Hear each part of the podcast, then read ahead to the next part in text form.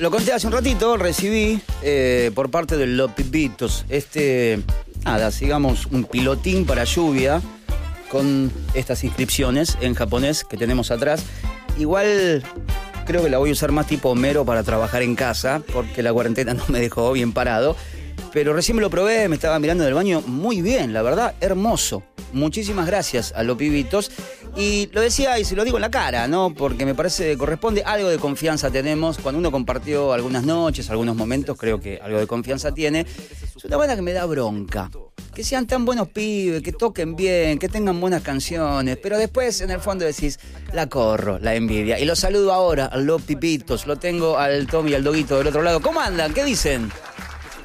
¿Cómo va? ¿Todo bien? ¿Cómo andan los charlatauners? Qué lindo verlos, loco, en serio, ¿eh? ¿Cómo va, Dani? Gracias, igualmente, Dani. Bien, gracias por el regalo, primero, ¿eh? Buenísimo. ¿A qué se le ocurrió la idea? A ver, tiene que ver con el single, ¿no? Del cual vamos a hablar y lo vamos a escuchar en un ratito, que es Bajo la Lluvia.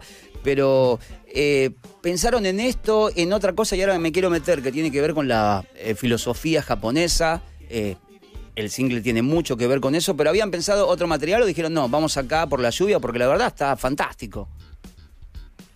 Y es una época de mucha lluvia, creo que venía bien.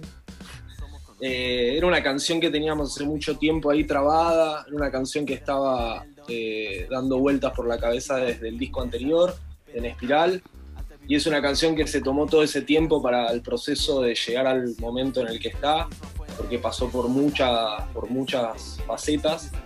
Y creo que, hablando del contexto obvio, y, cada uno la puede interpretar como quiere, es una canción que, viene bien y hace, hace un poco de bien en este momento. Antes de eh, meterme un poquitito a profundizar sobre la canción, porque creo que el, valor de un artista en un punto, más allá de lo que puede dar en el caso de un músico, ¿no? Lo que puede dar musicalmente, conmover, entretener y demás, es abrir puertas. Eh, no es una obligación, tampoco una responsabilidad, pero creo que está bueno si pasa. Y la verdad que ustedes me llevaron acá a, no sé, llegar a eh, Kenji Miyazawa, por ejemplo, a ver cosas que tienen que ver con la música de Japón. No ir a Tokio, ir a Okinawa, en este caso. Eh, hay unas participaciones muy interesantes que quiero que las cuenten también. Pero la verdad celebro eso, de que alguien que le guste los pibitos y diga, che, ¿y esto por qué es japonés? Y que pueda encontrarse con cosas como las que se encontraron ustedes. Por ejemplo, ¿de qué manera, Tommy Dog, buscando eh, una referencia, digo, ¿cómo se presenta digo, esta situación japonesa, la Japanese situation, en este caso, para esta canción? Em, y en realidad la búsqueda es un poco también eh, este sonido de mezcla de culturas que, hacemos con los pibitos, que también es eh, abrir el espectro musicalmente, sonoramente. Em, y bueno, y siempre estuvo esa relación con Japón a partir de, por lo menos desde mi lado, yo lo veo desde, desde Ale, del chinito, ¿no, Tommy? Sí, sí, estuvo siempre ahí en la familia de amigos, un chinito japonés okinawense que también viene de ahí. Pero sí, es una, cultura y como dice el Doguito, es parte de esa mezcla, creo que de la búsqueda de, los últimos tiempos de, de mezclar culturas y que se refleje en la música ha, tocado con el, Uruguay y ahora estamos con la cuestión en Japón. Yo creo que también a vos te conecta con el sushi, Doguito. también.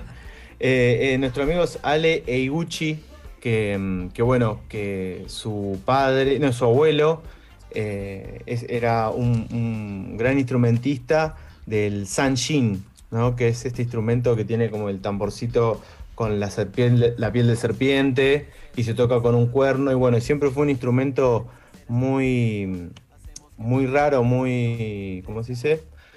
Eh, sí, poco convencional, digamos, ¿no? Sí, poco convencional y solía estar en el estudio de Juan Lucas, eh, percusionista y productor de, la banda y, estaba ahí en ese estuche y de vez en cuando lo agarrábamos y, y bueno, sonaba bien a esta cosa oriental, ¿no? Que uno siempre engloba todo como chino, pero, no, son culturas muy diferentes y de hecho Okinawa es como muy especial también. Eh, dicen como que tienen otra, otra, no sé cómo decirlo, como raza o como, como información genética eh, que, el, que el japonés de, Tokio. Eh, y bueno, y es un poco esta, esta búsqueda que, seguimos haciendo con los pibitos de abrir fronteras y mezclar cultura. Sí, y además es eh, mirar a un lugar donde hay una cultura milenaria también, ¿no? Porque, qué sé yo, si alguien viaja a Europa en algún momento, eh, habrás visto, qué sé yo, una iglesia que decís era del siglo XIV, decís, wow, nosotros somos una nación dentro de todo súper nueva. Ahora, si vas a Japón, tenés que ir mucho para atrás, loco. de hecho, el, discurso que está en la canción, que lo vamos a ver más tarde, digo, que te baja esa espiritualidad a la cual a algunos nos cuesta un montón llegar todos los días. Por ahí es el contexto que uno vive, qué sé yo, pero para la pelota, lo ves. Supongo que le pasó a quien vio el video y después de ese speech eh, que está después, lo vamos a ver, ¿no? De la mitad de la canción decís, bueno, es por acá, no es tan difícil, ¿no? Es un esfuerzo mínimo. Sí, son esas cosas que te conectan un poquitito con, con, bajar un poco las revoluciones y agradecer, ¿no? y, y bueno, y, estar, y estar bien con, uno.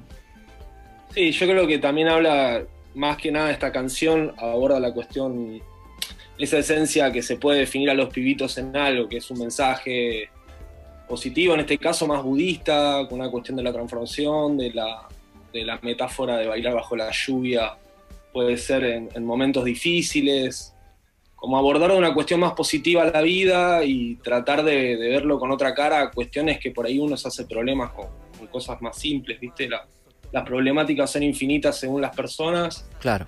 Y creo que está bueno tirar un mensaje así en este momento. Es algo que hacemos siempre, pero creo que viene más que, más que bien, lo vuelvo a decir. Igual, ¿sabes, Tommy, que se nota mucho cuando el mensaje es así, en contraposición a todo el resto de cosas que ves digo, desde un reality de televisión donde por ahí eh, el valor más importante es tener un juez que es un turro en un punto, ¿no? Y creo que estamos medio acostumbrados a que hay un montón de referentes que no son de construcción, por lo menos para mí, ¿eh? lo digo de, forma personal, digo, desde eh, algo que ves en la política hasta un concurso de comida y meter un, pastel al horno. Me parece que hay como también una, una cultura sobre la personalidad negativa. Y tener este tipo de cosas, si bien ustedes se manejan de esta forma, para mí por lo menos eh, es súper saludable. Y más por la gente a la cual le va a llegar, digo, que los escucha a ustedes habitualmente. Así que no, no, es un hecho menor, ¿eh? creo que hoy viene muy bien, como decías vos. Sí, yo creo que siempre, no voy a criticar, cada uno hace lo que quiere y, cada uno cumple un rol ¿no? en esta vida y cada artista o periodista o el ser que sea cumple un rol. Cada uno tiene su mirada de la vida eh, pero sí, muy bien decís, hay que frenar un poco la cuestión esta, o por lo menos aportando y no criticando y sumando de, la cuestión negativa y la cuestión del drama y de la alerta y de, y de todo eso que es real en, algún sentido, pero bueno, se puede vivir de otro modo y que no sea una cuestión principal, digo, eso.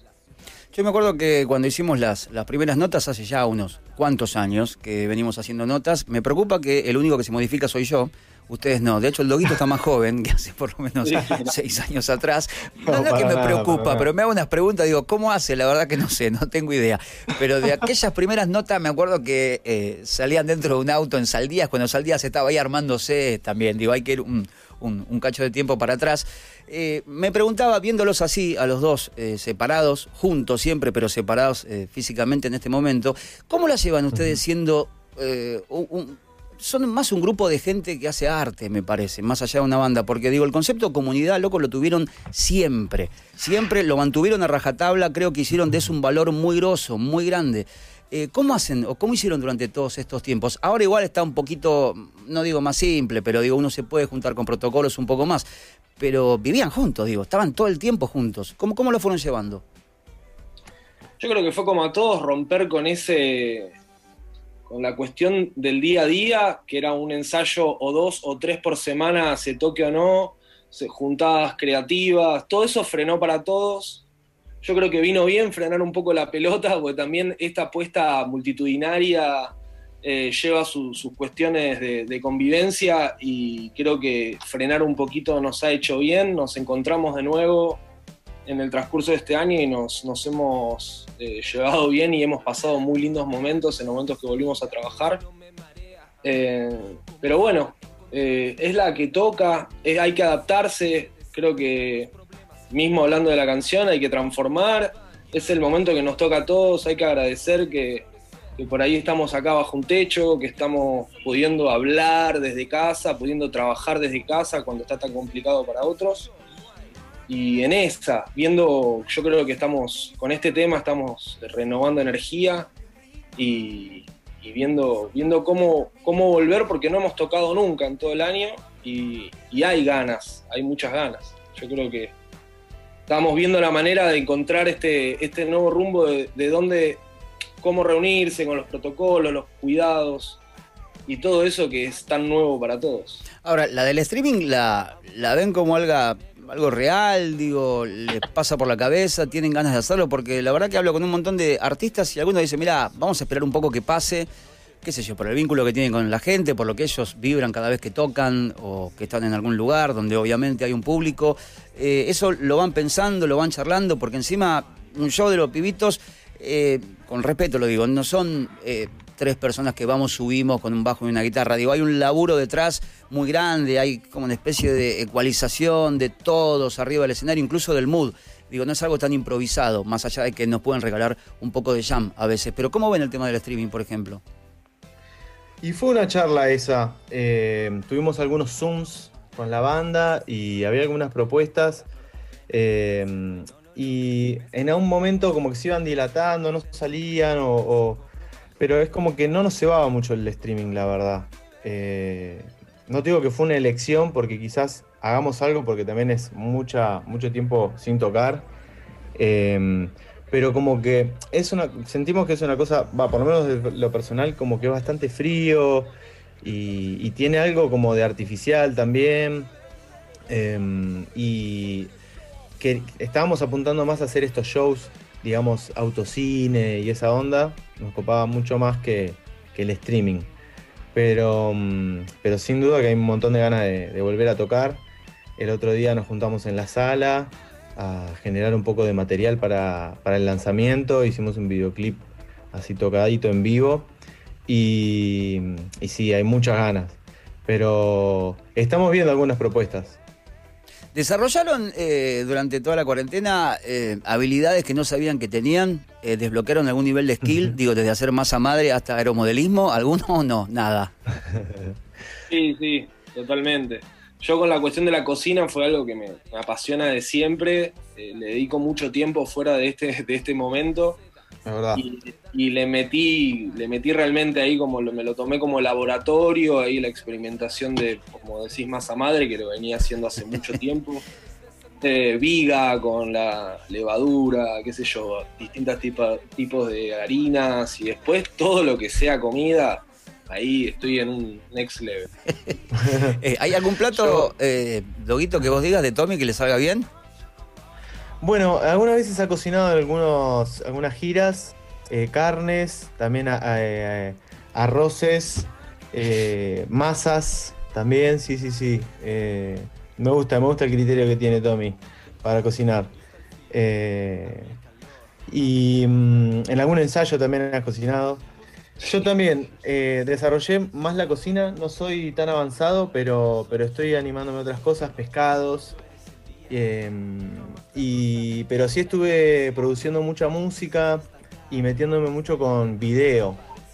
Em, estuve filmando un videoclip eh, que, no me gustó y lo tuve que volver a filmar.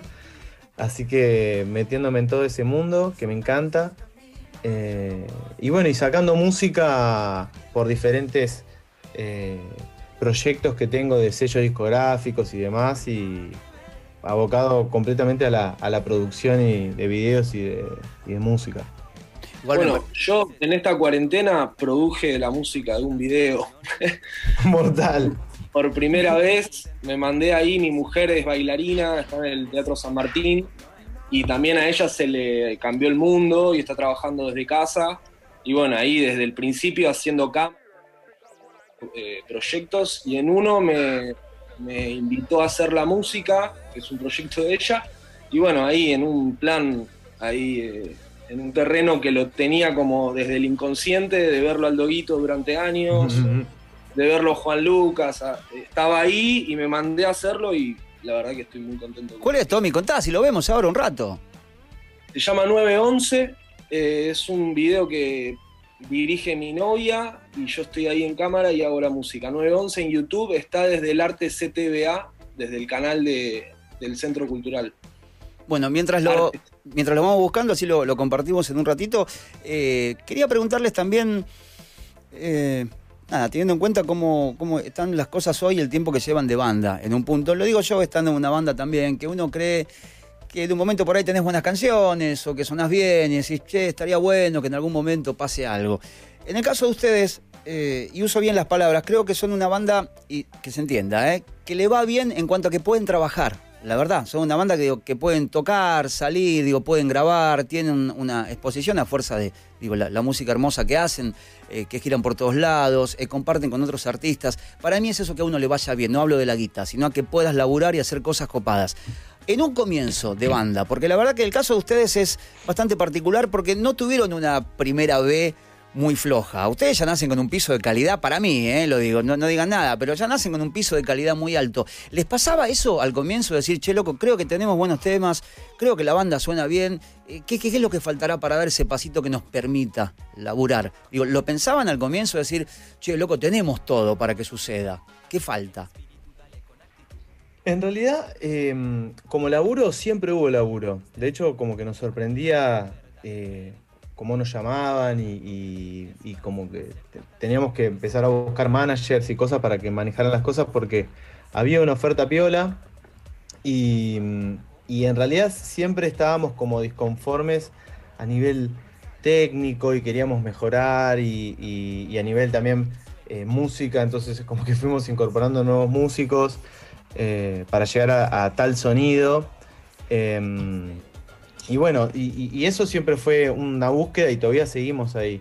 Em, desde la producción y, la grabación y la mezcla y todo eso, es como que es, el nivel más exigente que yo eh, experimenté en todos los proyectos. O sea, es, como que es una. Son casi superproducciones, ¿viste? Y, y, sí, está ese piso de calidad que decís, como que nos lo tomamos muy en serio y, bueno, terminan siendo así, se convirtió en eso. Eh, yo escuchando mm, el material nuestro es como que siento que es se podría considerar como un proyecto de culto ya. Eh, como que nos conectamos mucho con eso. Y, al principio, bueno, o sea, creo que la calidad se fue construyendo, se fue generando a lo largo de los años con el conocimiento y, y con la, con la, ¿cómo se dice? Con la curiosidad de, explorar nuevos sonidos, nuevos folclores y, siempre con una impronta real nuestra, ¿no? Que, eso también lo transforma como en original. Eso siempre apuntamos. Pero, pero sí, sí, sí. Gracias al esfuerzo y, al universo, eh, siempre estuvimos tocando un montón. Eh, siempre compartiendo juntos, como decía Tommy al principio, que era todos los fines de semana, en la semana. Eh, bueno, eso. Tommy, creo que hemos sido perdón, agregar solo una cosita, que hemos sido muy afortunados en la cuestión de lo que decías, ponerle de tocar, y los lugares que nos ha tocado desde el comienzo. Yo creo que ahí somos conscientes y hemos sido conscientes de la fortuna que tuvimos de, de yo por lo menos mi primer show fue en Niceto, digo, a ese nivel. No creo que es algo tan eh, que se dé tan, tan seguido. Y eso hay que agradecerlo y eso hay que estar consciente porque no le pasa a todos. Y esa es la oportunidad que te da tal vez, y si uno se sostiene y se mantiene y hace música y evoluciona, yo creo que el espacio se genera, se genera solo. Qué lindo el mate que está tomando el dog, se ve acá. Eh. Aparte bien cebado, no sé por qué, pero lo, lo intuyo bien cebado, bien, mirá, con la base, perfecto. De Uruguay. de Uruguay. Este la compré en, la última girita que hicimos. Tocamos hasta febrero. En febrero ahí. Sí, es como que el mes tuvo. El año tuvo dos meses, ¿no? Enero y febrero, y quizás no tenga más hasta enero del año que viene. Tommy, tenemos el video para verlo. ¿Te podemos criticar un poco? Obvio. Dale, ok, vamos a ver 911. A ver, vamos a criticar a Tommy.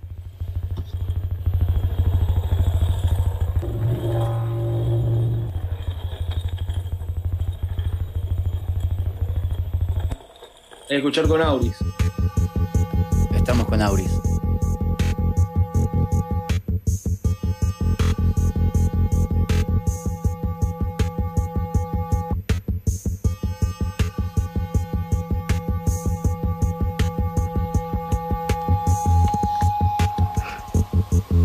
Creo que cortaron el audio. tipo no sabe nada y dice, ¿no está un poco oscuro, Tommy, eso? el tipo no tiene idea.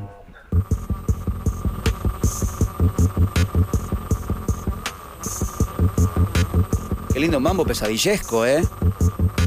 Y da un poquito de miedo. Sí, da un poquito de miedo. 3 de la mañana con el soporte incorrecto, no lo hagan. Muy bien, Tommy, ¿eh?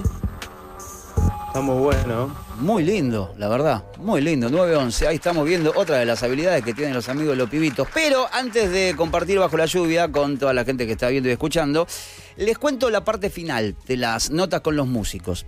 Para el final, esto es por ley, acá lo tuve que firmar en Vortrix, así que lo tienen que hacer, y si no lo hacen sería un gesto de cobardía eh, bastante marcado. ¿Qué es lo siguiente? Tenemos, para finalizar, un juego para músicos solamente, que es la trivia asesina. Bien. Que comienza con esta motosierra. Yo les explico. Yo les voy a dar cinco categorías y les voy a hacer cinco preguntas. Ustedes me eligen la categoría, les voy a pedir un número del 1 al 10. Cada pregunta tiene múltiple choice, obviamente todo es de música, con tres opciones. Si responden con múltiple choice, tienen tres puntos. Si responden de una sin múltiple choice, son cinco puntos. La última categoría, Bien. si la pueden elegir, si la quieren elegir, es heavy metal. La pueden elegir como no, que da un punto más porque no la elige nadie. Hasta el momento eh, participó el mono de Capanga al cual tienen que destronar. Cuento cómo es el tema. Cuando lleguemos a fin de mes, los cuatro músicos, en este caso ustedes responden por los pibitos, eh, van a estar acá en una especie de Zoom sangriento para ver quién se queda con esta hermosa pelota de fútbol. No crean que es barata, sino que es una pelota que te conecta con la niñez, básicamente, que nos va a mostrar ahora el adorable Nico. Esa, para que jueguen en giras bueno, y demás. No le peguen fuerte porque se rompe y se pincha. ¿sí? Depende con qué zapato. Sí, estamos bajo de presupuesto. ¿eh? Ya para el año que viene, si seguimos, eh, prometemos otro tipo de cosas, televisores y demás. Yo les cuento cuáles son las categorías y díganme cuál prefieren para iniciar. Eh, pueden consultar entre los dos antes de dar la respuesta. No hagan como el mono que se metió de una y así le fue. ¿Estamos? Ok. Bien. Ok, las categorías Black son Music. Black Music, que es la primera. Ahí las van a ver todas en pantalla. Rock nacional, Beatles, pop rock y heavy metal. Explico, rock nacional no demasiado, Beatles, Beatles, Black Music puede ir desde James Brown a Public Enemy o a Otis Redding. Pop rock es más amplia, puede ir desde, qué sé yo, eh, Lady Gaga hasta Stone Temple Pilots, hasta Bjork, digo, es mucho más amplia. Y heavy metal, heavy metal. Si eligen Yo metal, tengo una duda, Dani. sí, ¿Vamos a elegir una y podamos ir- después se continúa adivinando o es una sola la respuesta? ¿Vamos a elegir un solo género? No, eligen eh, las cinco preguntas. eh, por ejemplo, dígame, comenzamos con lo que ustedes quieran, Beatles. Y ahí les doy un número del 1 al 10. Y del 1 al 10 eligen y les hago la pregunta. Ahí capté. Bueno, Muy bien. ¿Con cuál quieren empezar? ¿querés Nos vamos arrancar a con la segura. Sí, Black para, Music? para Black Music, ¿no? Black a, ver, Music. a ver, pueden elegir todas de Black Music, que es otro gesto de cobardía, se lo recuerdo, pero bueno, no importa. Del No, 1 vamos a ir picando para mí. del 1 al 10, dígame un número. Necesito a mí. Siete. Número 7, perfecto, atención. Buen número. Eh, antes de responder, pueden consultar entre ustedes. Tienen la chance de ser dos, a lo que el mono tuvo igual, porque estaba Toby, su hijo, pero bueno, en este caso eh, los dos son parte de la banda. Pregunta número 7, categoría Black Music, atención. Otis Redding falleció trágicamente el 10 de diciembre de 1967 a la edad de 26 años. Ya tenían todo el carnet abierto para el Club de los 27, pero lo tuvieron que cerrar. ¿De qué forma murió el gran Soulman? ¿Quieren opciones? Opciones. Opciones. Opción 1. En un choque con el micro de gira en Chicago. Opción 2. En un accidente aéreo en Wisconsin. Opción 3. Cayó a un acantilado en Los Ángeles. Difícil, ¿eh? eh La una puede ser capciosa. Ot- Otis Redding eh, no sabía que había muerto tan joven. Sí, sí, murió muy jovencito. De hecho, Eh. sacó Sitting of the Top of the Bay. Se murió y ni siquiera la llegó a escuchar, pobre. Para mí es acantilado o gira. El avión no mí-. Sí, sí, sí. Eh, ¿Definís vos? Definí vos, Doguito. Eh, bueno, para mí, micro de gira. La respuesta correcta es en un accidente aéreo en Wisconsin. Estaba reparado. Era Otis Redding, ¿eh? No te tiré una complicada al bajista Miles Davis. Bien Si no igual. se caen los aviones, boludo. Pero se caen porque la gente nos pregunta antes de subir. Igual el mono la primera la pifió, así que están en las mismas condiciones. Eh, pregunta número 2. ¿Qué categoría quieren? ¿Beatles, Black Music, Rock Nacional, Pop Rock o Heavy Metal? Eh, vamos con pop rock. Vamos con Pop Rock. Ok, este es el momento en el cual uno se, no se burla, pero sí disfruta de que los músicos hagan tan buena música y no sepan este tipo de cosas. Así que es una pequeña venganza de nosotros. Del 1 al 10, un numerito. 6. Número 6, perfecto, me gusta la seguridad. Pregunta número 6. Atención. Una de estas tres bandas norteamericanas tocó en Cuba, que no son muchas las que han tocado. ¿De qué banda se trata? ¿Quieren opciones? Sí, quieren opciones. obvio. claro. Opción 1, Metallica. Opción 2, Audioslave. Opción 3, Foo Fighters. Para mí que es Audio Slave. ¿Vos qué decís, Tommy? Metallica no creo. Me gusta esta charla, ¿eh? Me gusta. Foo Fighters de... Fighters. ¿No es medio comunista el batero? Eh, el batero que es cantante ahora. El de Nirvana, Sí, boludo. sí, es Lenin y Taylor Hawkins, ¿eh? son las dos caras del Sí, comunismo. los dos. Claro. Los dos fueron de Nirvana, ¿no? Bueno, Eh, eh, Metallica, Decila vos. Audioslave, Foo Fighters. para mí eh, puede ser Audio Slave porque el guitarrista no era. No, bueno, no, no, no. Guitarrista Eh, cubano. El de Rey Again, no. no, pero ese es Tom Morello que Ese es de. Against. Pero también estaba en Eh. Audioslave. También No, estaba en bueno. Audio Slave, ¿no? Audioslave, Sí, Audioslave. para mí, sí. muy bien, Audioslave. Vamos. Vamos. Tres puntos para los pibitos. Claro, Morelo lo llevó arrastrados, ¿eh?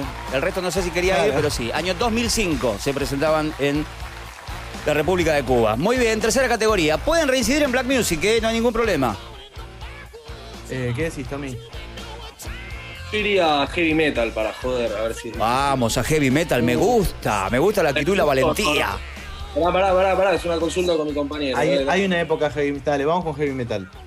Es un punto más heavy metal, heavy ¿eh? Da un punto Sí, más. Sí, sí. Ok, Vamos heavy metal. heavy metal. Del 1 al 10, ¿qué numerito? Tres. Tres. Número 3, muy bien. Número 3, heavy metal. Piénsenla bien. Igual si piensan no los va a ayudar, pero igual piénsenla bien. ¿Qué álbum grabó Dave Mustaine, cantante y violero de Megadeth, como guitarrista de Metallica? Grabó un solo disco como guitarrista de Metallica. ¿Quieren Bien. opciones? Por favor. Ok, las opciones son Ride the Lightning, Kill Em All o Master of Puppets. Uh, están los tres ahí. Son del- de los primeros. De los primeros, De los claro. primeros seguro que es. Eh, Ride the Lightning es, es que, que- que menos conozco. De hecho, si piensan, Master grabó en el Puppets. disco debut de Metallica. Claro. Uno de estos tres es el disco debut. ¿Cuál es el disco debut, Tommy? Master Eh, of Puppets, eh, me suena que es más. Y bemol, Ride the Lightning para mí que debe ser el primero. bueno, mandale. Vamos con la opción 1. Opción 1, Ride the Lightning. Sí. Mm, No. Tenía razón Tommy. Era Kill Em All, la opción Kill Em All. Número 2 en este caso. Eh, ¿Cómo vienen con puntos los pibitos? Tres puntos hasta el momento. Bueno, el mono está solito. Arriba igual, a no desesperar. A no desesperar que quedan dos preguntas más. Siguiente categoría, ¿qué quieren? Ahí están todas, ¿eh? ¿Te la bancás con un nacional? Dale, dale. Ahí está. Rock Nacional, me gusta. Me, me gusta la valentía. Del 1 al 10, Pesadito. numerito. Vito. 8. Número 8, perfecto. Número que eligió el mono porque es el número del gauchito Gil, me dijo. Ustedes que están de gira lo habrán visto en la ruta miles de veces. Pregunta número 8, rock nacional. A finales de 1983, Riff, la banda de Papo, decidió despedir el año en un estadio con el tema Riff termina el año sin cadenas. Obviamente el show fue un caos porque la idea era dejar las cadenas, pero fue un completo despelote y el show se debió suspender. ¿En qué estadio tocó Riff? ¿Quieren Obra. opciones? ¿Quieren opciones? Y bueno, ¿qué decís, Tommy? Y opciones. sí. Sí, sí, voy a hacer que no lo escuche. Opción 1, Estadio de Platense. Opción 2, Estadio de Ferro. Opción 3, Estadio de los Andes. Tommy, ¿qué decís? Ferro me suena. Ferro, Ferro, el más grande tendría que ser. ¿Cómo me gusta verlo? Ferro, dale, por el más grande decís Platense, ¿no? Y si, y si se despedían, puede ser Platense también. Le quiero ver la cara a Dani. Bardo. Estoy diciendo todo con esta cara, eh, piénsenlo bien. Claro. Una cara de caballito, mío. Vamos con Sí, Ferro. sí. ¿Vamos con Sí, Ferro? Fer- Ferro. Rockero, Ferro. Los Andes. Muy bien, Estadio de Ferro. Vamos todavía. Vamos, tienen seis puntitos adentro. Bueno, a ver, les queda la última categoría. Vamos. Eh, si embocan de una sin opciones, ya pasarían a 11 puntos. Que digamos no es tan malo, son los segundos que participan, vamos a ver cómo le va el resto, pero quedarían cuatro puntos abajo del mono de Capanga. ¿Qué categoría quieren para el final? Ahí las tienen. Black Music. Y Black Music me parece que son, son preguntas complicadas. Quizás rock nacional de vuelta Complicado. tiene más que ver con nuestro con nuestra realidad. Y Dale. hemos vivido un tiempo ya. Entonces, Vamos rock nacional. ahí. Dale, vamos Sí. con rock. Ok, de la 1 a la 10, ¿qué numerito quieren?